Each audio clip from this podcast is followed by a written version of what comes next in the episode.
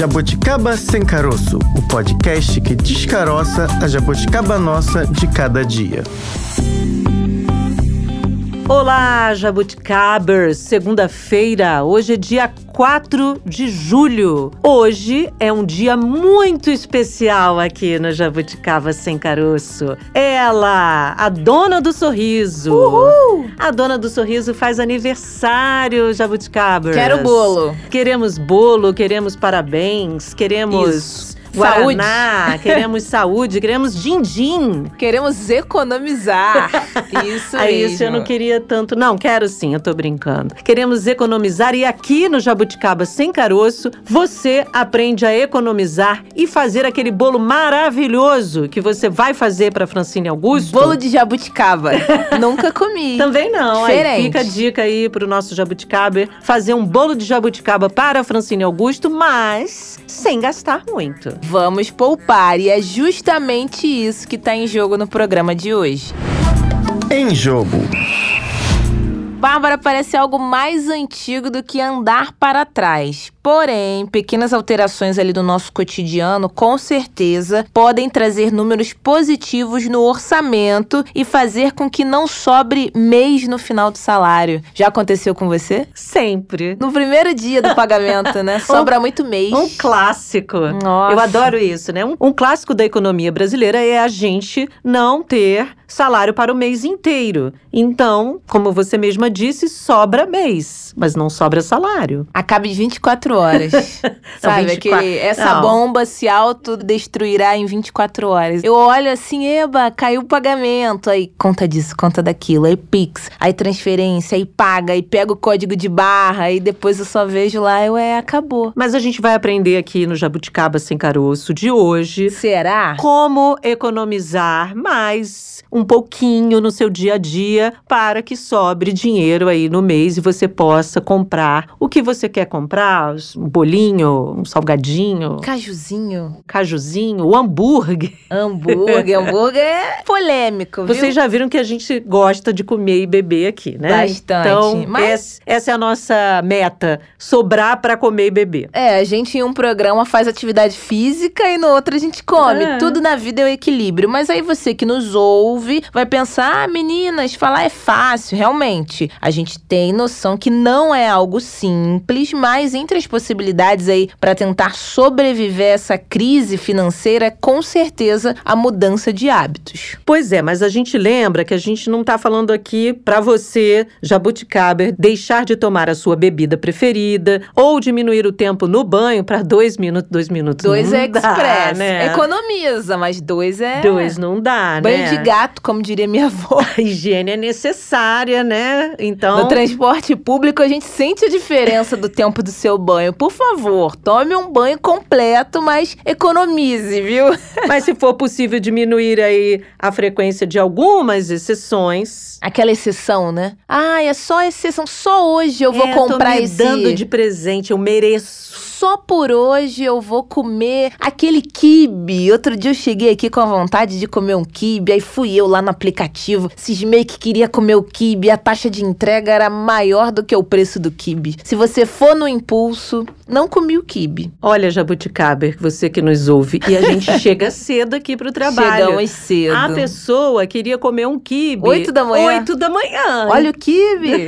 Acontece. Melhor não, né? Então Poxa, gente... hoje é meu aniversário, não briga comigo. Não, não vou brigar não, mas puxar uma orelha de vez em quando é merecido. E aí, voltando pro nosso assunto aqui da economia, e se a gente começar a não comprar o quibe? É. A fazer passeios mais em conta. Ao ar livre. Ao ar livre, que não É. precisem. Passeios que a gente não precise desembolsar. Lugares mais baratos, restaurantes com horários diferenciados. Tem isso. Tem preço de tarde, preço da noite. De 11 ao meio-dia, aquele horário do almoço ali, a comida fica mais cara. Talvez se você se organizar, tomar um café da manhã um pouquinho mais tarde para não sentir a hora do almoço aí tão cedo a fome, você tem uma boa economia no preço do quilo do alimento ali, do prato, né, da refeição. São dicas que podem aí ajudar o orçamento e a gente não ficar tão apertado assim e sobrar dinheiro e não mês. Ah, eu quero que sobre dinheiro, Bárbara. E isso que a gente está falando, né? Alimentação, por exemplo. Ah, como economizar no quesito alimentação, óbvio, é algo vital, mas os preços estão muito puxados. O combustível está mais caro. A primeira inflação a aumentar automaticamente é a da cesta básica, já que os alimentos, né, muitos chegam aí aos centros de distribuição por diferentes produtores e justamente são transportados por operadores logísticos, ou seja, para chegar ali na sua mesa, alface, tomate, vários outros alimentos, eles precisam ser transportados por veículos que utilizam diesel, gasolina e aí todo mundo acaba pagando o preço desse aumento. Pois é, se o pãozinho tá puxado, Hum, tá. como é que a gente pode fazer para que ele fique menos puxado, um puxadinho?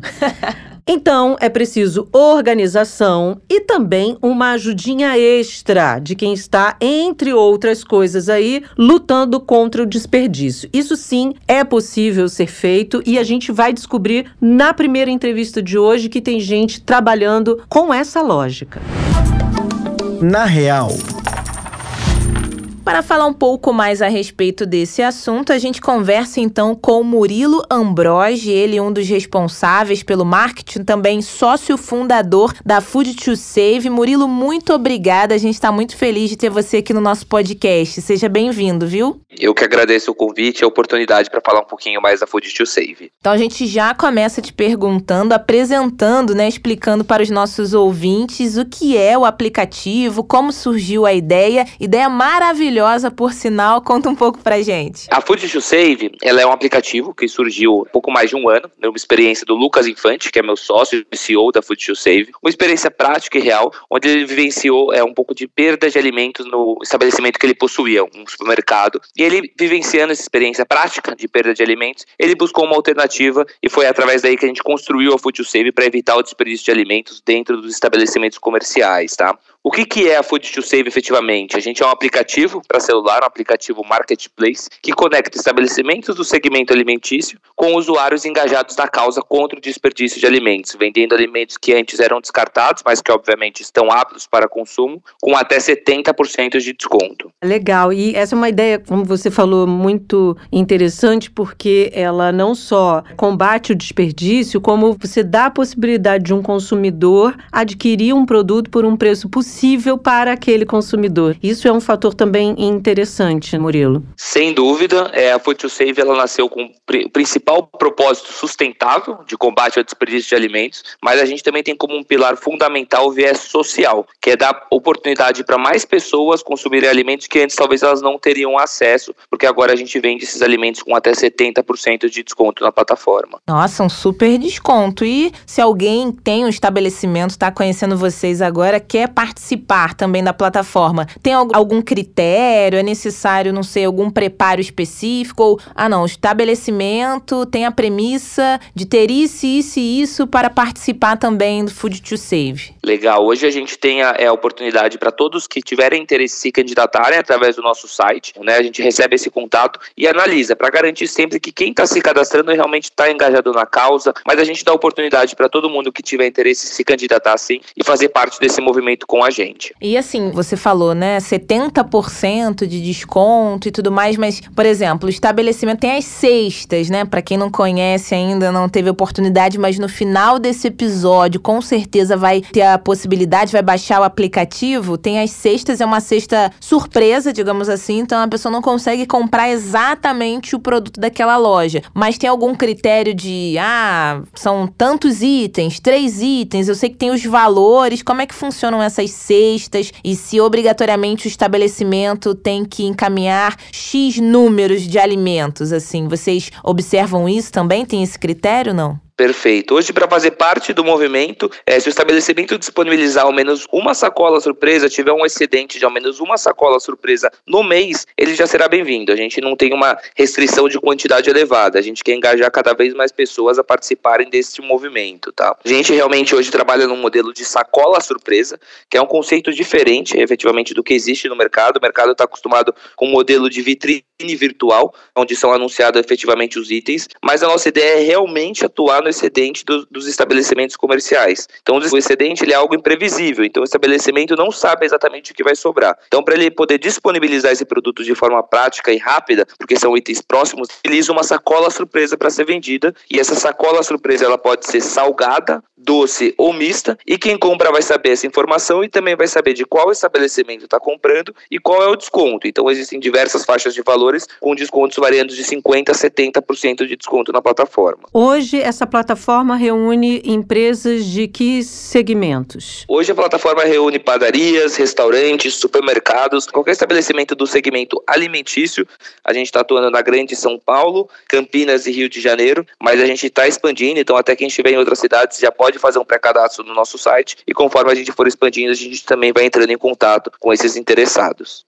É isso que eu ia perguntar, porque, óbvio, vocês estão ali contribuindo, ajudando e muito no combate ao desperdício, mas são uma empresa automaticamente. Ainda bem, o negócio deu certo, tá dando, tem lucros. Eu queria saber, não necessariamente os números, mas se de fato a empresa está em expansão, vocês tiveram lucro e a ideia é cada vez mais ir para novos estados e que mais pessoas tenham aí acesso a essa plataforma além do Rio e São Paulo? Hoje o que a gente tem de ações contra o desperdício no Brasil, principalmente principalmente ações de ONGs, né, para retirar alimentos que não foram consumidos e que não foram vendidos ao longo do dia. Pois para as ONGs, para compensar o custo logístico, ela acaba atuando em indústrias e em estabelecimentos que tenham um excedente de produção maior, efetivamente. Então a Food to Save surgiu como uma solução para realmente reduzir o desperdício do segmento alimentício. Então a gente consegue combater desde padarias, restaurantes, então não tem uma necessidade de ter um volume tão grande. Desde então, a gente já salvou, desde o início da nossa história, a gente já salvou mais de 100 150 toneladas de alimentos, que é um número que nos orgulha muito, é pouco mais de um ano de operação. Já são mais de 200 mil clientes apoiando essa causa e mais de 600 estabelecimentos parceiros também cadastrados na plataforma. E aí, eu tô aqui na plataforma. É... A Bárbara já quer já fazer quero, uma compra, quero descontos.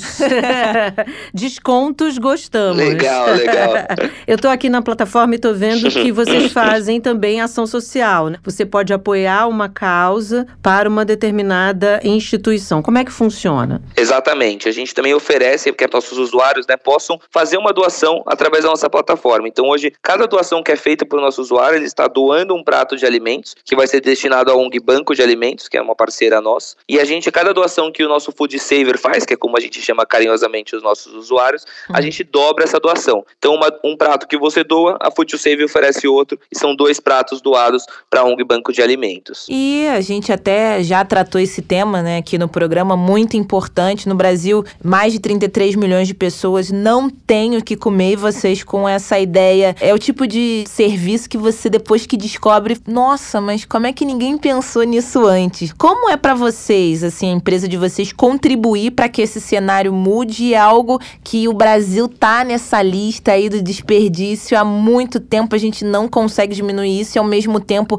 tantas pessoas passando fome. Como é que é para vocês como empresa, né, essa consciência e poder ajudar de alguma maneira. Realmente, esse é um cenário que pra gente não faz muito sentido. Quando a gente fala a quantidade de pessoas que passam fome e a quantidade de alimentos que são desperdiçados, né, é uma conta que, que não faz sentido, que realmente não fecha. Então foi pensando nisso, efetivamente, que a gente criou a Food Save para começar a mudar esse cenário, começar a atuar em cima disso. Nos orgulha muito o resultado que a gente vem conquistando até hoje e a gente espera estar cada vez mais presente em outras cidades e trazendo um resultado cada vez mais impactante e dando oportunidade para que mais pessoas pessoas que não têm uma condição de alimentos através da nossa plataforma. Queria saber se existe uma possibilidade aí de ampliar para além do sistema alimentício. Talvez, não sei, estou aqui pensando em medicamentos, outros segmentos que desperdiçam muito aqui no Brasil. É uma ideia ou ainda é algo que precisa ser pensado e levado em consideração, mas daqui não a curto prazo, mas sim a longo prazo?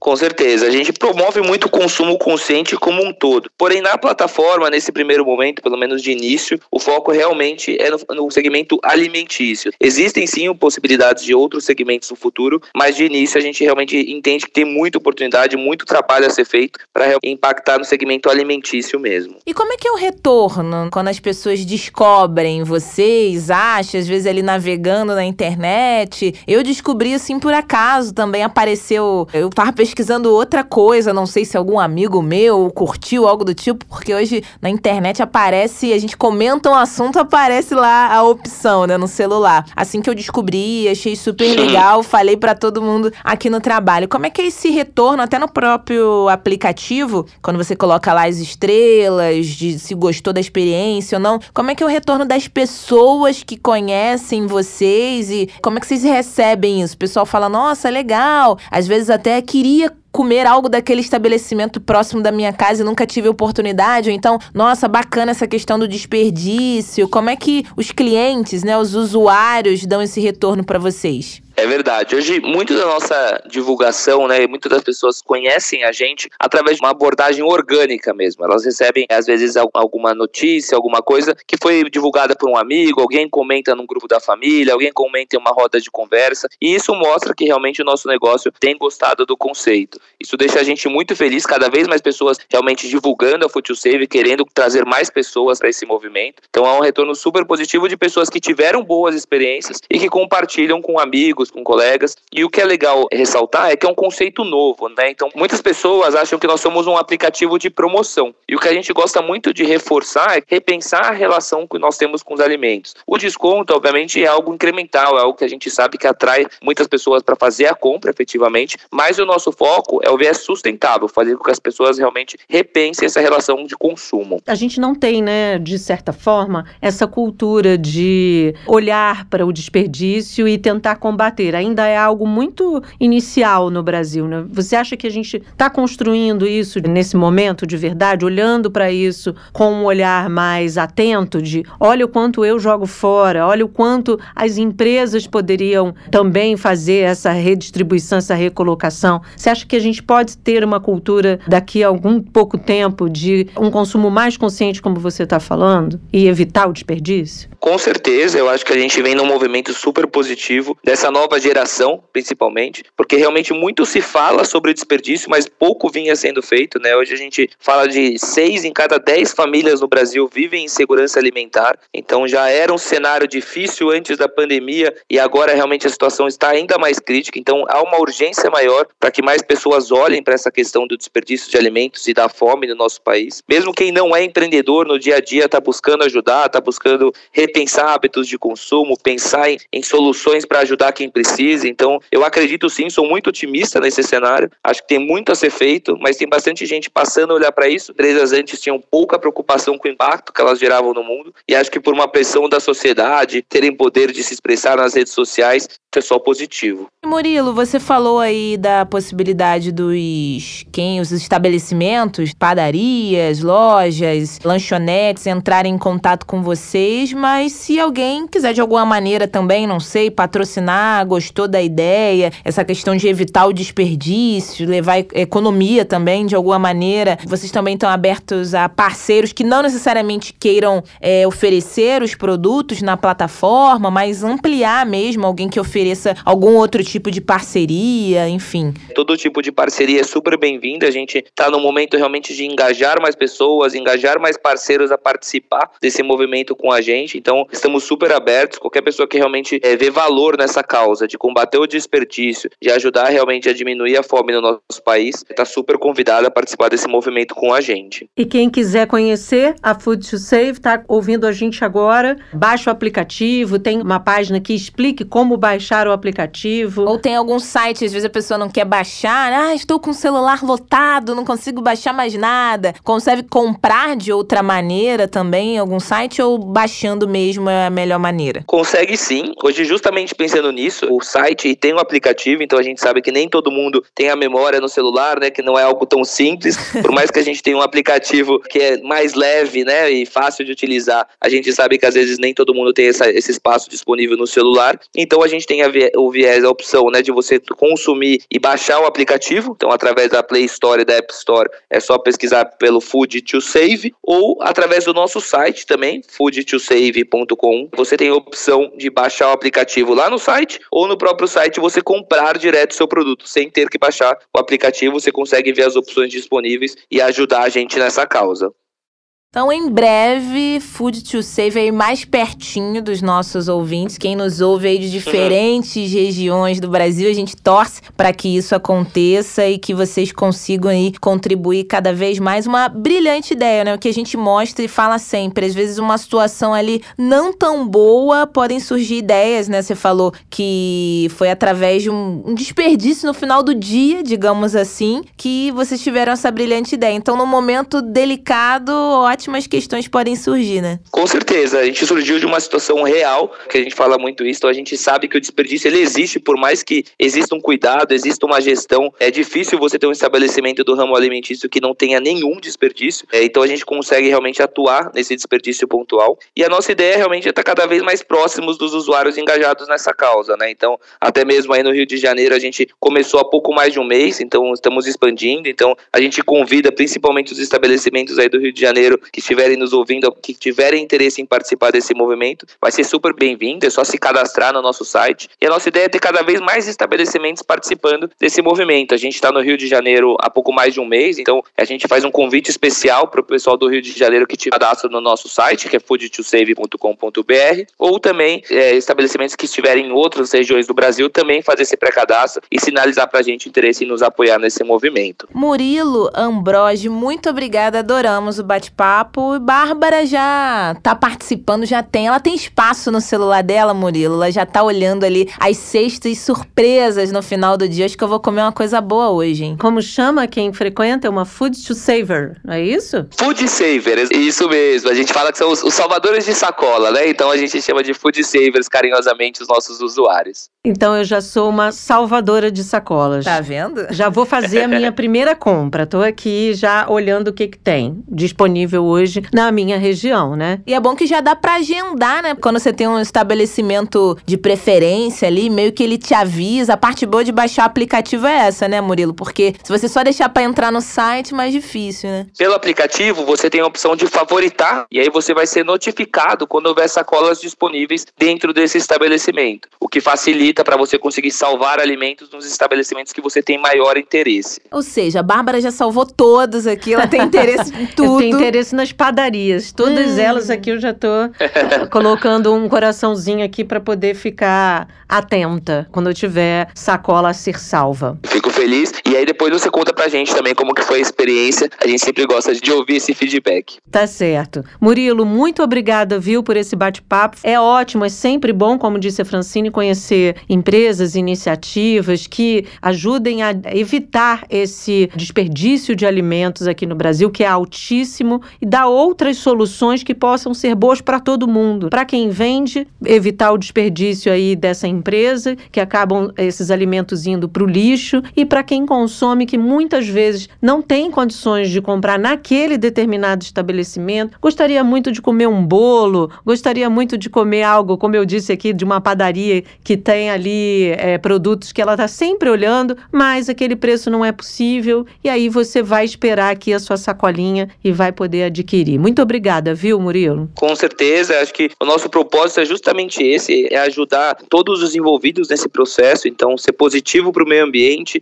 ser positivo para o estabelecimento parceiro e principalmente também para os usuários que estão salvando os alimentos. Então esse é o nosso conceito, é para isso que a Food to Save surgiu. Eu agradeço você, Bárbara, você, Francine, pelo convite, acho que foi super legal esse bate-papo e fico super à disposição de vocês. Hum, a gente obrigada. te agradece, até a próxima. Beijo. Tchau, tchau. O objetivo aqui desse nosso programa, né? Sempre deixar você, jabuticaber, mais familiarizado aí, trazer dicas práticas para ajudar no dia a dia, quando a gente fala de economia, de poupar. Eu tenho certeza que esse exemplo que a gente acabou de ouvir agora foi uma excelente maneira de aprender um pouquinho mais, né? É sim, Fran. E até pouco tempo a gente falou aqui sobre uma questão que é muito séria, muito grave no país, que é a fome. A gente falou em outro episódio aqui do Jabuticaba Sem Caroço. A gente até sugere você que está ouvindo a gente aí buscar né, esse episódio e ouvir, porque ele é importante. É importante a gente debater a volta da fome no Brasil e que ações podem ser feitas para solucionar esse problema que é gravíssimo. Mais de 33 milhões de pessoas hoje no Brasil passam fome. E é preciso evitar evitar o desperdício de qualquer maneira. Se existem ações que podem fazer com que alimentos que seriam descartados possam chegar até essas pessoas, por é. exemplo, é. que não têm o que comer, é o que a gente espera que seja feito aqui no Brasil, né, Fran? Isso, e um levantamento, inclusive recente, Bárbara, da ONU, mostra que o Brasil desperdiça por ano cerca de 27 milhões de toneladas, gente, de alimentos. Estima-se aí que 80% desse desperdício,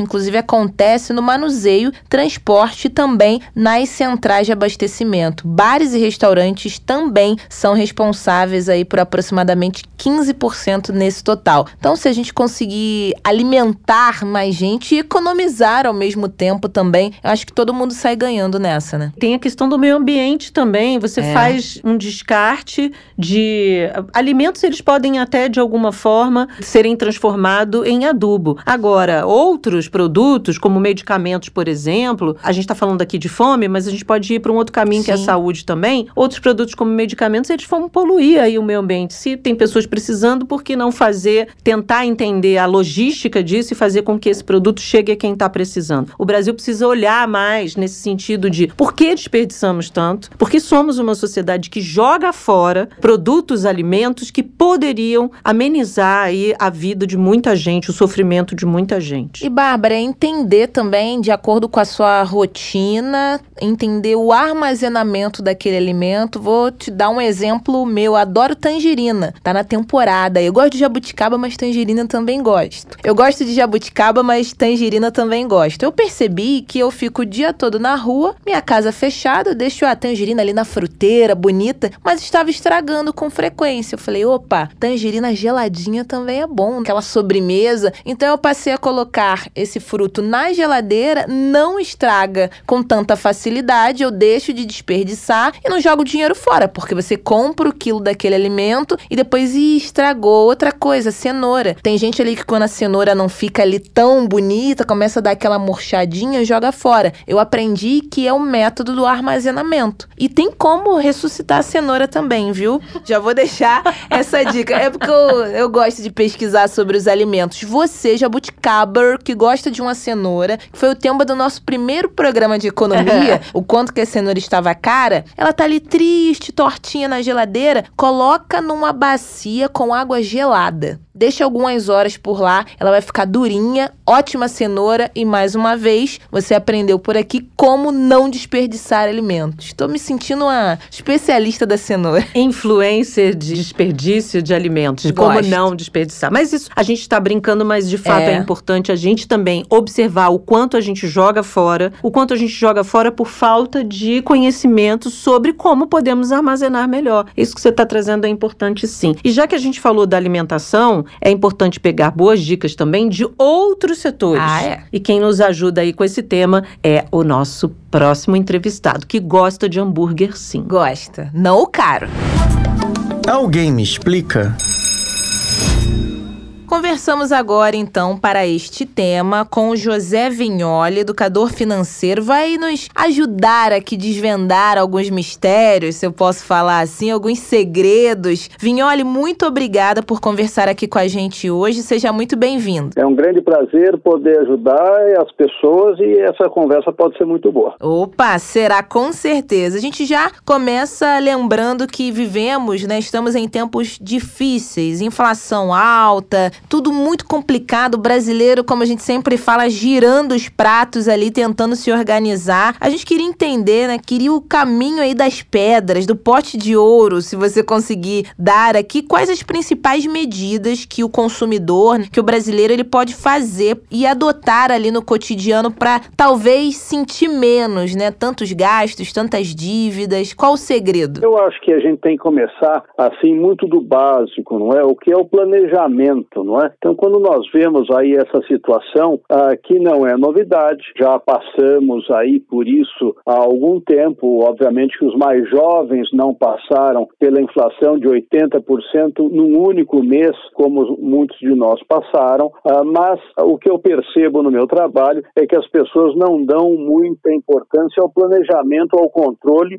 e ao futuro, não é? Então, é muito viver o presente, é muito ir levando E na hora que a coisa aperta, a economia é cíclica, as coisas estão boas, estão ruins, estão boas, estão ruins, e assim vai continuar, é natural. As pessoas então se surpreendem. Aí a primeira provocação que eu faço, se eu puder chamar assim, é que as pessoas estão reclamando muito da inflação, com razão. Mas o que elas fizeram quando a inflação estava baixa, quando a inflação estava controlada? Ah, elas formaram uma poupança, elas formaram uma reserva, ou elas foram vivendo pura e simplesmente aquele momento sem guardar nada, sem prever o futuro? Então, esse é o primeiro, vamos chamar, puxão de orelha, não é? Quer dizer, qual é a origem do problema? Então, a, a situação está difícil? Sim, está difícil. Mas o que você fez quando a situação estava, entre aspas, fácil, não é? É uma boa pergunta. Agora, Vinha, olha, muita gente pode estar te ouvindo e perguntar o seguinte, mas quando estava bom, era possível pagar as contas e não necessariamente guardar para um futuro, né? Para uma emergência futura.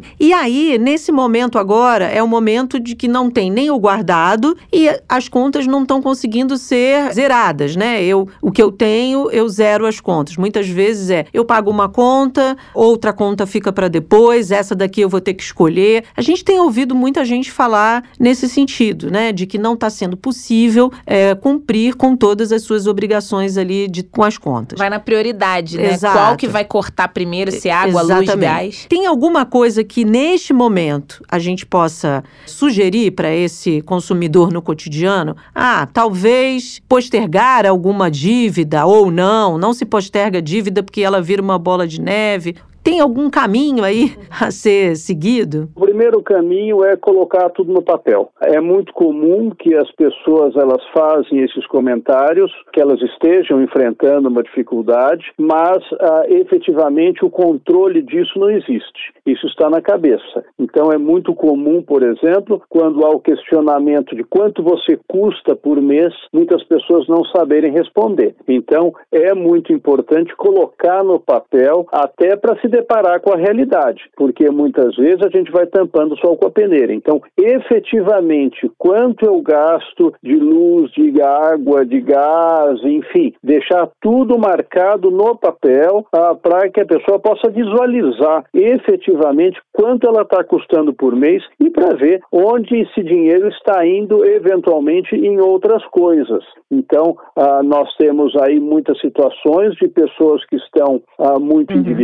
Endividadas, de pessoas que estão aí com uma série de, de compromissos atrasados, mas as pessoas muitas vezes não abrem mão, não se sacrificam o suficiente. O que, que eu digo de sacrificar o suficiente? O que, que você efetivamente cortou ou o que efetivamente você gastou sem perceber? Vamos chamar assim. Então, vou pegar aquele exemplo típico: uma pessoa que esteja empregada, uma pessoa que receba o seu ticket alimentação, o seu ticket refeição, e essa pessoa gasta esse ticket de refeição até o dia 15. Por quê? Porque ela gasta mais do que ela poderia gastar. Ela está vivendo acima das suas possibilidades. Então, ir para trás é muito difícil. É essa reflexão que as pessoas vão fazer, o quanto elas vão se sacrificar para poderem colocar as contas em dia. Existem aí diversas situações. Quando eu falo, eu falo no geral. Então, por exemplo, você pega uma entrevista de uma pessoa que está numa dificuldade financeira muito grande, ah, não sabe que conta pagar, mas o celular dela é fantástico. o cabelo está aí com todas as coisas da última moda. A unha está pintada com todas as florzinhas que merecem. As tatuagens estão todas feitas. Então, para onde eu estou canalizando o meu dinheiro? Então, será que eu preciso ir no barzinho? Será que eu consigo dizer não para os meus amigos? Será que eu consigo confrontar as redes sociais? Então, nas redes sociais está todo mundo bem, está todo mundo bonito, uhum. aquela história que a gente sabe. O quanto isso nos influencia? Então, é. será que eu tenho coragem de dizer para os meus amigos, eu não posso ir no barzinho, por quê? Porque eu não posso, pronto, não precisa ficar dando muita explicação. As pessoas hoje têm mania de dar satisfação. Aliás, as pessoas dão satisfação da vida, né? Sim. Nas redes sociais. Eu coloco tudo que está acontecendo na minha vida. E está tudo bem. Se está tudo bem, como é que eu vou admitir que não está bem se eu coloquei que está tudo É bem? verdade. Verdade. Então, é uma questão muito psicológica. A pessoa precisa ter muita força ah, interior, muita força de vontade de enfrentar uma realidade. Então, uma coisa que me chama a atenção, vocês vão dizer, ah, Vinho, olha, mas é uma parcela da população. Sei lá, tem ah, 700 shows. Aí você abre está lá, show do fulano de tal. Em 15 minutos esgotaram todas as entradas que custavam só de 500 a mil reais. Eita. Aí você abre e tem lá 60 mil pessoas. Não é possível. Então cadê a crise? É uma Você passa na Vila Madalena, tem gente saindo pelo ladrão. Cadê a crise? Então, quantas dessas pessoas que priorizaram o show e nem viram a fatura do cartão de crédito? Quantas dessas pessoas estão no barzinho e estão endividadas? Então, é um choque de realidade.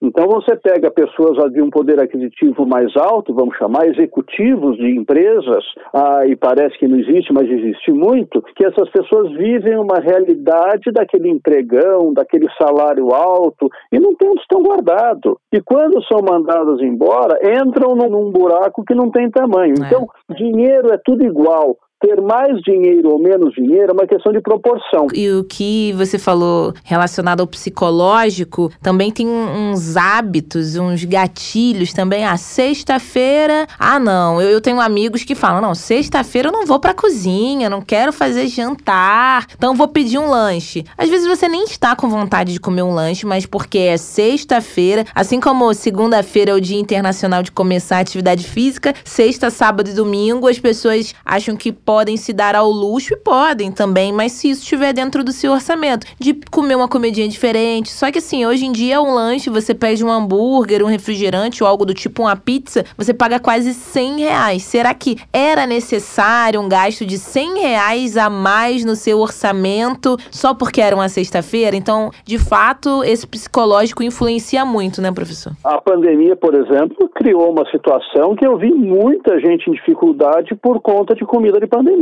Ficou, entrou aquela moda de que eu estou sozinho em casa, estamos em casa, estamos ilhados, então eu vou pedir aquele hambúrguerzinho que é todo. E é o que você falou: 100, 120 reais. Várias pessoas que eu conheço, a hora que chegou a fatura do cartão de crédito, tinha assim, 2 mil reais de lanchinho em casa. E por quê? Ah, porque eu preciso ficar na. Pera um pouco, a vida não é feita só de prazeres. E uma coisa que eu costumo dizer, que hoje as pessoas não reparam, é da onde nós viemos. Vocês estão aí trabalhando, eu estou trabalhando, todo mundo tem uma origem. E qual é essa origem? É uma origem de sacrifício pessoas, nossos avós, nossos bisavós, nossos pais, eventualmente. Qual foi o sacrifício? As pessoas pegavam um navio no Japão, vinham para cá, não falavam a língua, era um sacrifício biruta. Então, todo mundo se sacrificou, todo mundo se sacrifica para atingir um objetivo de ter uma vida melhor, de ter um conforto melhor e dá a impressão, tenho a impressão, de que esta geração atual nasceu no conforto. Então, eu não posso me submeter a sacrifícios, eu não posso ter frustrações, todo mundo tem que concordar comigo. Esse emprego me pressiona, estou me sentindo pressionado e eu não me adapto a isso. Gente, mundo é mundo. Então, se chegou a dificuldade, você tem que enfrentar a dificuldade e você tem que entender a origem dessa dificuldade. Então, quando a pessoa fala assim, estou endividado, qual é a origem do seu endividamento? Foi uma questão de saúde, foi uma questão de que sua casa caiu, ah, o que, que aconteceu? E a pessoa não sabe muitas vezes É. responder. E a origem do endividamento é o hambúrguer, é o show, enfim. Então, qual é a origem do seu endividamento? Está no papel? Você entendeu a origem? Você reuniu sua família? Ou você está se sacrificando e seus filhos, que têm só 17 anos, não podem saber da situação? Gente, vida é vida, realidade é realidade. É duro, mas é isso. Agora, professor Vinho, olha, agora, neste momento, está saindo aí a primeira parcela da restituição do imposto de renda. E muita gente está se perguntando se esse é o momento de usar para pagar a dívida. Sanar dívidas com o retorno, com a restituição do imposto de renda, é uma saída? para fugir aí desse endividamento? Vamos partir do princípio que o certo é receber juros, não é pagar juros. Então, partindo desse simples princípio, sim, é dar uma destinação à restituição do imposto de renda para tirar da sua frente essas coisas que estão fazendo você pagar juros. Então, eu tenho que fazer esse planejamento e verificar com esse dinheiro que vai entrar o que, que eu posso tirar da frente de problemas que eu estou tendo. Esse é um ponto. Segundo ponto, que tipo de dívidas eu tenho? Como eu posso trocar essas dívidas caras por dívidas mais baratas?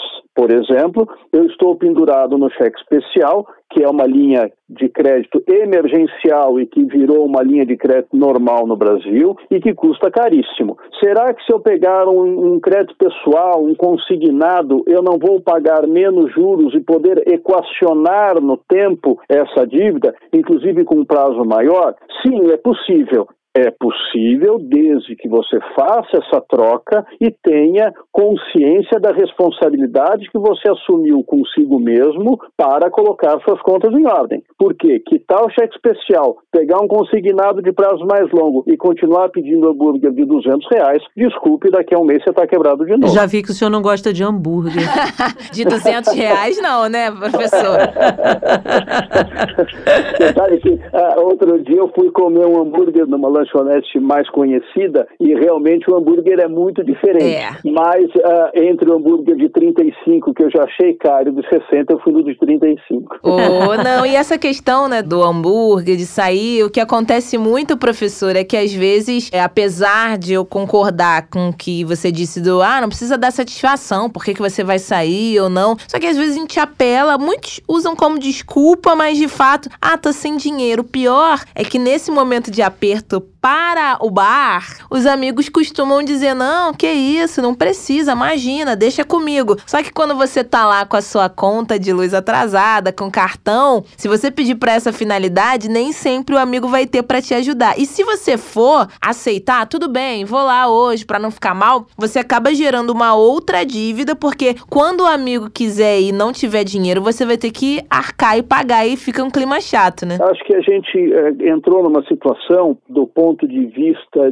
de comportamento, do ponto de vista de responsabilidade, que é muito perigoso. Uhum. Uh, no passado, quando você tinha uma dívida, você se retraía, né? Você se comportava diante dessa fragilidade. Se você tivesse o nome sujo, então era um horror. Hoje as pessoas falam disso abertamente, até jocosamente, né? Sorriem, é.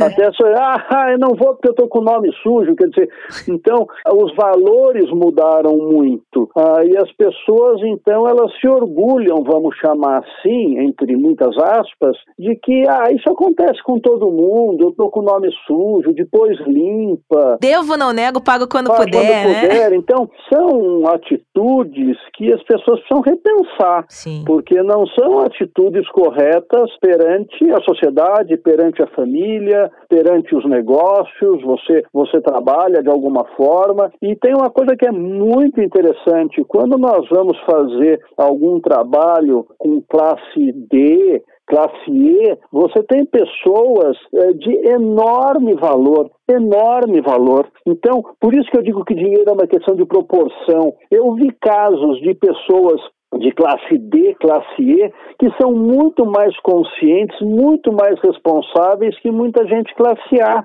dentro da proporção. E são pessoas que até têm uma pequena reserva, têm sua casinha, seja simples ou não. Então, o dinheiro é uma questão de, de educação, realmente. É uma questão da pessoa ter essa consciência. E aí eu volto a bater. Por que, que todo mundo tem que dar tanta satisfação e se mostrar de uma forma que não é real? Então, eu tenho o carrão, eu tenho o relógio, eu tenho o famoso celular hoje, que as pessoas, ah, o celular é bonito. O que que, tem de bonito nesse treco aqui? É a maçã. É igualzinho. é, então, é, a maçã. Então, as pessoas precisam parar para refletir. O mundo hoje exige que você esteja em permanente estado de excitação. E isso faz muito mal, isso cria muita ansiedade. Eu então eu preciso estar o tempo todo ah, agitando, postando, mostrando o que eu estou fazendo. Eu sou um empreendedor, eu sou empoderado, eu sou. Para, calma, vamos com calma. Você tem sua vida e o tempo passa. Então, quando você pega hoje um jovem que tem o nome sujo, que está endividado por volta dos seus vinte e poucos anos, como que essa pessoa vai gerenciar a vida dela lá para frente? Um dia essa pessoa vai ter 30, 40, 50, 60, o tempo passa. Então, essa conscientização é necessária. E voltando então à nossa questão inicial, como que eu administro tudo isso? Parando, pensando, planejando, botando no papel e não dando tanta satisfação para os outros. Pois é, o senhor falou aí do endividamento, principalmente hoje jovens tendo né, já dívidas altas com cartões, enfim. Financiamentos. Financiamentos, é, empréstimos. É para muitas vezes fazer coisas, como o senhor mesmo apontou, que não necessariamente são prioridades de vida, né? Mas deixando essa questão das observações de lado, vamos pensar na questão prática também. Qual é o tá. principal equívoco? equívoco de quem se endivida. É o cartão de crédito, é empréstimo. Hoje a gente está vendo muito, né? O alto índice de empréstimos consignados. Enfim, o que, que mais o brasileiro se equivoca na hora de tentar resolver a sua vida financeira? É você viver acima das suas possibilidades. Então, eu tenho que viver dentro daquilo que eu consigo produzir. Quando eu digo produzir, é o meu artesanato, ou é a minha microempresa, ou é ah, o salário que eu recebo. Se eu vivo dentro das minhas possibilidades, ou seja, se eu faço uma conta simples de quanto eu ganho e quanto eu gasto, eu já consigo ver, num primeiro momento, se eu estou vivendo acima das minhas possibilidades ou não. Então, ah, volto a dizer, qual é a origem do meu endividamento? Então, a pessoa que eventualmente se perdeu e hoje está muito endividada, ela tem que fazer essa revisão, ela tem que fazer essa reflexão para que ela entenda a origem do endividamento dela. A partir daí, ela tem que reunir a família, a família tem que estar junto nesse projeto e verificar onde está pegando, onde que o dinheiro está saindo. E aí também ah, rever desperdício, desperdício de comida, por exemplo. O brasileiro, a gente sabe que desperdiça muita comida, desperdiça em coisas que podem parecer pequenas, mas não são. Quantas pessoas usam a máquina de lavar roupa duas vezes por dia? Não faz é. o menor sentido. Quantas pessoas não passam roupa de pouquinho? Não faz o menor sentido. Quantas pessoas não têm, não têm um celular fantástico e tem a geladeira velha em casa? A geladeira é, é, a rainha do consumo. É verdade. E às vezes você consegue comprar uma geladeira por mil e poucos reais,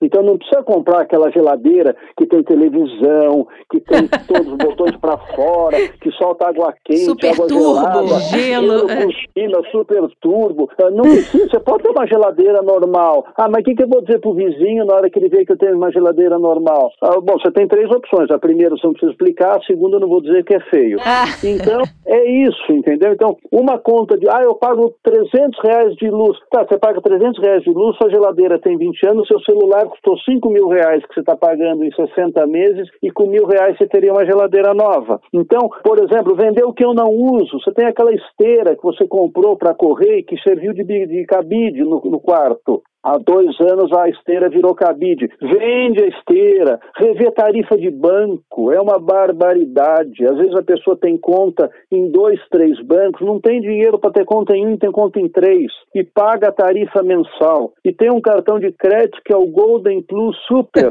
Que diferença faz esse cartão? Internacional. Você já fez alguma compra? Não, nunca compro nada. Para que você tem um cartão internacional? Então, são essas coisinhas que juntando formam um volume volume que aí pode estar tá indo o teu dinheiro. Então, tudo isso juntando forma um volume que aí pode estar o seu problema. E sobre essa questão do psicológico, mais uma vez, acho que é o principal, assim, tá na, no topo da lista. As pessoas estão com dívidas, mas em alguns momentos de alívio, se a gente pode dizer assim, elas acham que tem dinheiro sobrando. Por exemplo, tem uma conta lá que todo mês eu tenho que dar 200 reais, chegou na última parcela, às vezes antes da última, tem gente que já tenha, ah, vou já pensar o que, que eu posso fazer com esses 200 reais, mas não pensa que vai ajudar numa outra dívida. Ele pensa que tá sobrando ele ou ela e faz um novo gasto. Então, isso também é importante, né? Quitar as suas pendências com aquele valor, talvez investir, guardar ou negociar outras dívidas, senão vira uma bola de neve, né, professor? Ter dívida sempre é ruim. Uhum. Então, uma, quando você fala em guardar, por exemplo, nós enfrentamos uma situação que é muito interessante, que a pessoa diz assim, ah, Mavignoli, para que, que adianta eu guardar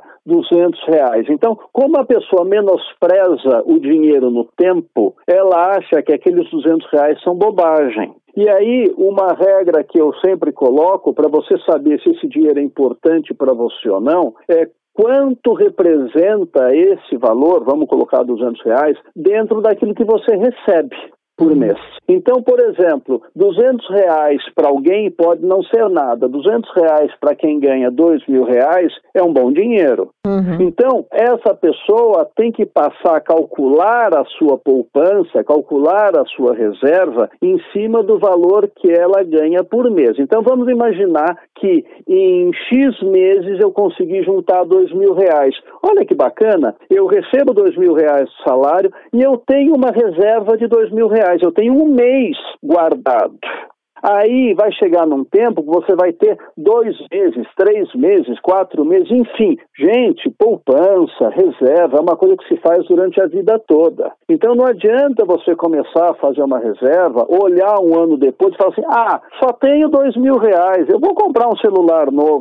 Não, isso é uma coisa que é um ano, dois, cinco, dez, vinte, é o hábito de poupar, é o hábito de, de, fazer uma reserva, é o hábito de você comprar a sua tranquilidade futura. Então, você não pode menosprezar o dinheiro. Ah, é só dez reais, ou só vinte reais. Isso é bom para gastar, mas você não guarda. É. Então, o hábito de poupar, e se a gente for pensar, não é do tempo de vocês, é do meu tempo, nós tínhamos no mercado financeiro muito restrito, com pouquíssimos produtos, mas nós tínhamos na televisão o tempo todo: poupe, abre sua caderneta de poupança, pense no futuro, poupe, poupe, poupe. Hoje, se você for pensar, você tem um mercado financeiro com milhões de produtos e você liga a televisão, gaste, gaste, gaste, é. gaste. Ah, ah, então veja como inverteu a coisa. Então, se você for conversar com o seu avô, ele não só vai contar todas as dificuldades que eles passaram na vida, mas quanto eles se sacrificavam para guardar um dinheirinho, para comprar a sua casinha, para fazer. Hoje as pessoas menosprezam as, as, experiências passadas, mas elas são fundamentais para a gente entender o que, que a gente quer para a gente. Professor, nesse momento de crise também, tem muita gente criando estratégias do tipo: o supermercado agora, alguns supermercados têm uma gôndola lá, um espaço separado para produtos que estão ali a vencer. Não é um vencimento na mesma semana ou, ou tão próximo, mas às vezes três, quatro meses ele já precisa se desfazer daquele produto. E aí sai muito mais barato. Tem gente já optando por fazer compras assim. Vou olhar o que tem ali, porque isso já é, é uma economia. Que outras estratégias podem surgir a partir dessa experiência? Eu acho que essa possibilidade é muito boa. Eu sou um grande frequentador dessa gôndola, ah, porque as coisas também não vão explodir no dia seguinte, não é? Ah, minha mulher fala assim: não, mas esse leite vai no dia tá. Eu falei, olha, no dia 25 ele vai explodir. Não, ele não vai explodir, ele vai estar na geladeira e tudo. Então,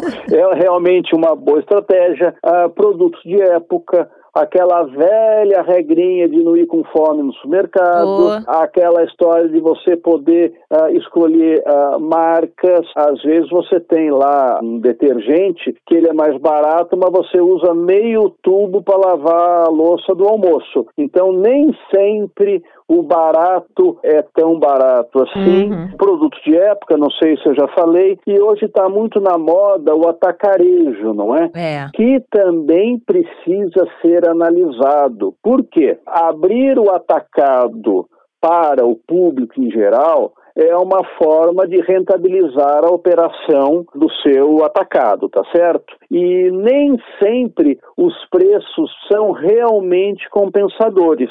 Então não é porque tem o atacarejo que você vai lá sem pesquisar sem ter uma ideia do preço dos outros lugares. Uhum. Então, tudo é marketing. Então, você tem lá um produto mais barato, um produto mais caro. Eu tenho percebido, por exemplo, que os produtos de marca própria do supermercado têm sido uma boa opção em termos de custo-benefício. Então, procurar ver essas marcas uh, próprias. Existem marcas, uh, entre aspas, desconhecidas para nós e que oferecem produtos de boa qualidade e fazer o supermercado já com uma lista pré-definida, evitar de entrar no supermercado naquela metralhadora giratória que eu acho que eu preciso e ir pegando e também há muito cuidado, agora eu vou ser preso, com as crianças, porque as crianças hoje elas têm um poder de influência, na minha opinião, desproporcional com relação aos pais. Perfeito, depois dessas dicas excelentes, não tem como errar, mas se errar, errar consciente, lembrando que é possível sim reverter o jogo, identificar os erros no que você errou, no que você acertou e poupar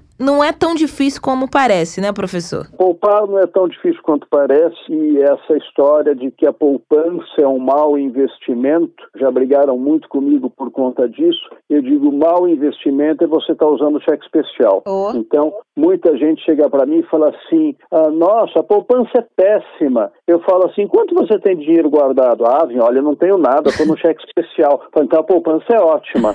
Então, se você não entende nada de finanças, é a poupança, mas procure entender, procure entender os produtos que são ofertados, procure conhecer mais, e aí vai chegar um momento que você vai eventualmente sair da poupança e para um outro produto. Ah, você tem que evoluir, esse negócio de dinheiro tem que ser visto com mais naturalidade. Ninguém vai ficar neurótico por dinheiro, tem gente que é neurótico por dinheiro, mas você vai poder viver bem, você vai poder comer o seu hambúrguer, você vai poder ir no barzinho. Então, não abrir mão de nada no presente vai lhe custar muito caro no futuro. Professor Vinholi, muito obrigada por conversar com a gente aqui no podcast, dar Adoramos. essas dicas super interessantes e realmente colocar no papel faz toda a diferença. Obrigada, professor. Até a próxima. Até a próxima. Obrigado a todos. Tchau. Desenrolando o economês. Hoje a gente vai conhecer aqui no Desenrolando o Economês as commodities. Mas quem entende desse assunto? quem tem muitas commodities? Quem tem muitas commodities? Quem trabalha aí para entender, descaroçar aí esse universo da economia? Não sou eu. Commodities de cenouras.